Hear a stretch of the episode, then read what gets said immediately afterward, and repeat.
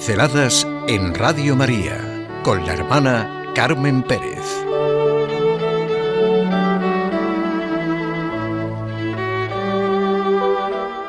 Vivimos encuentros que ensanchan nuestro interior. ¿Es verdad? Vivimos encuentros, acontecimientos que alegran nuestro espíritu y nos comunican lo bueno, lo bello, todo aquello a lo que merece la pena abrirse. Por ejemplo, yo lo he vivido en los encuentros de Radio María o en celebraciones que despiertan lo mejor de uno mismo, como dicen San Agustín, Teresa de Jesús. El Espíritu de Dios se nos comunica en nuestro interior.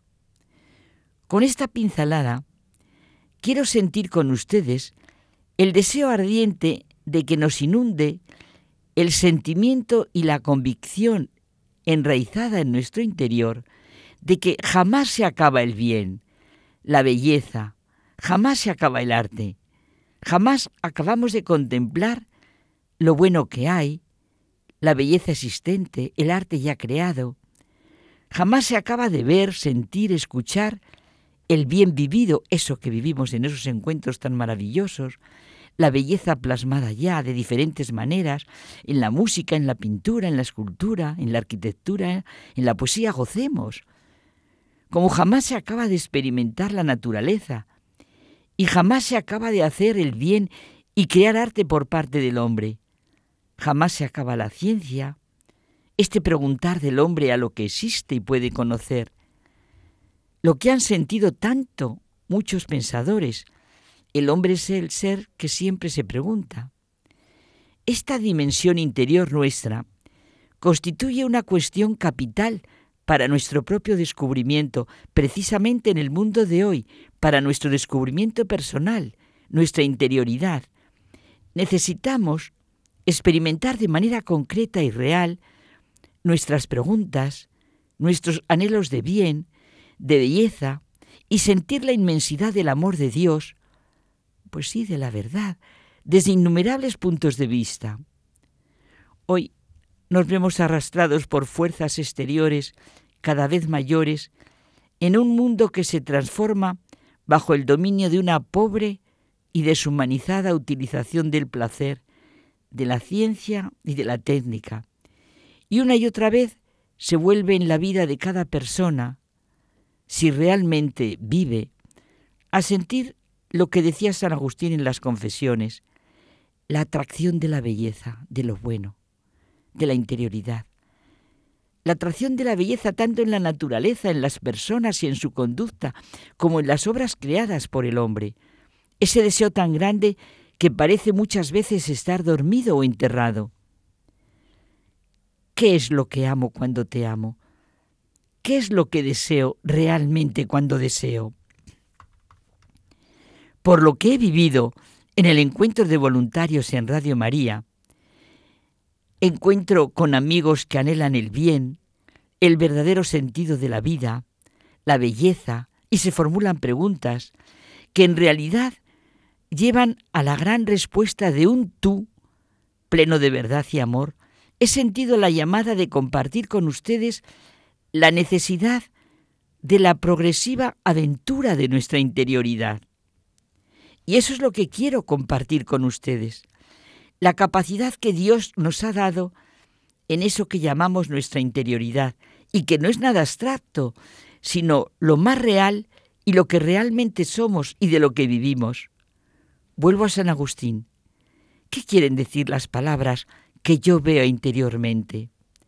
Algo que no tenga ni color, ni sonido, ni olor, ni sabor, que no sea caliente, ni frío, ni duro, ni blando, que alguien me diga, por ejemplo, de qué color es la sabiduría. Cuando pensamos en la justicia y dentro de nosotros mismos, en nuestro mismo pensamiento gozamos de toda su belleza, ¿qué sonido impresiona nuestros oídos? Sin embargo está en nosotros y es bella y se le tributan alabanzas y la vemos. Y aunque los ojos del cuerpo estén en las tinieblas, el espíritu goza de ellas por su propia luz. No hay cosa a que comparar la gran capacidad del alma de su interioridad, dice Santa Teresa, y escribe el castillo interior o las moradas. Nuestra vida es la progresiva aventura de nuestra interioridad. Percibimos en lo más íntimo de nuestro espíritu que no somos nosotros el origen de esta luz que nos ilumina en los juicios, que nos capacita para la belleza, para el amor, para la verdad. Es tan sencillo y transparente dejarse llevar y decir, buscaba a Dios en todas partes y le vine a encontrar dentro de mí.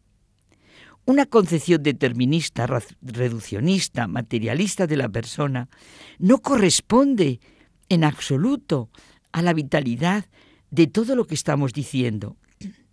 Y está a años luz de esas pobres concepciones del hombre. En esta interioridad se nos da la gran revelación de Dios, su mismo Espíritu. La presencia del Espíritu Santo, del Espíritu de Cristo, del Señor, del Señor de la gloria, de la promesa, está en nosotros por las señales sensibles. En este caso, pues sí, encuentros maravillosos, momentos importantes que hemos vivido. Y fíjese si pensamos en los sacramentos, los signos sensibles y eficaces del verdadero don de Dios a los hombres, determinados por Cristo y confiados a la Iglesia. Qué bonito, ¿verdad?, cómo vivimos la Eucaristía juntos. Es Jesucristo, el Dios que se hace hombre, el que nos revela la prodigiosa aventura de nuestra interioridad, que nos lleva a lo que Él llama la nueva vida, la que nos hace hijos. Y esta aventura rebasa todo cuanto pudiéramos imaginar e inventar. Jamás cesaremos de profundizar en la inagotable realidad que es la nueva creación, el misterio de Cristo, de su encarnación y venida a nosotros en esta forma nueva que es su Espíritu. Aprendamos de María a decir, hágase en mí según tu palabra. Y las últimas palabras que oímos de ella en el Evangelio, haced lo que los diga.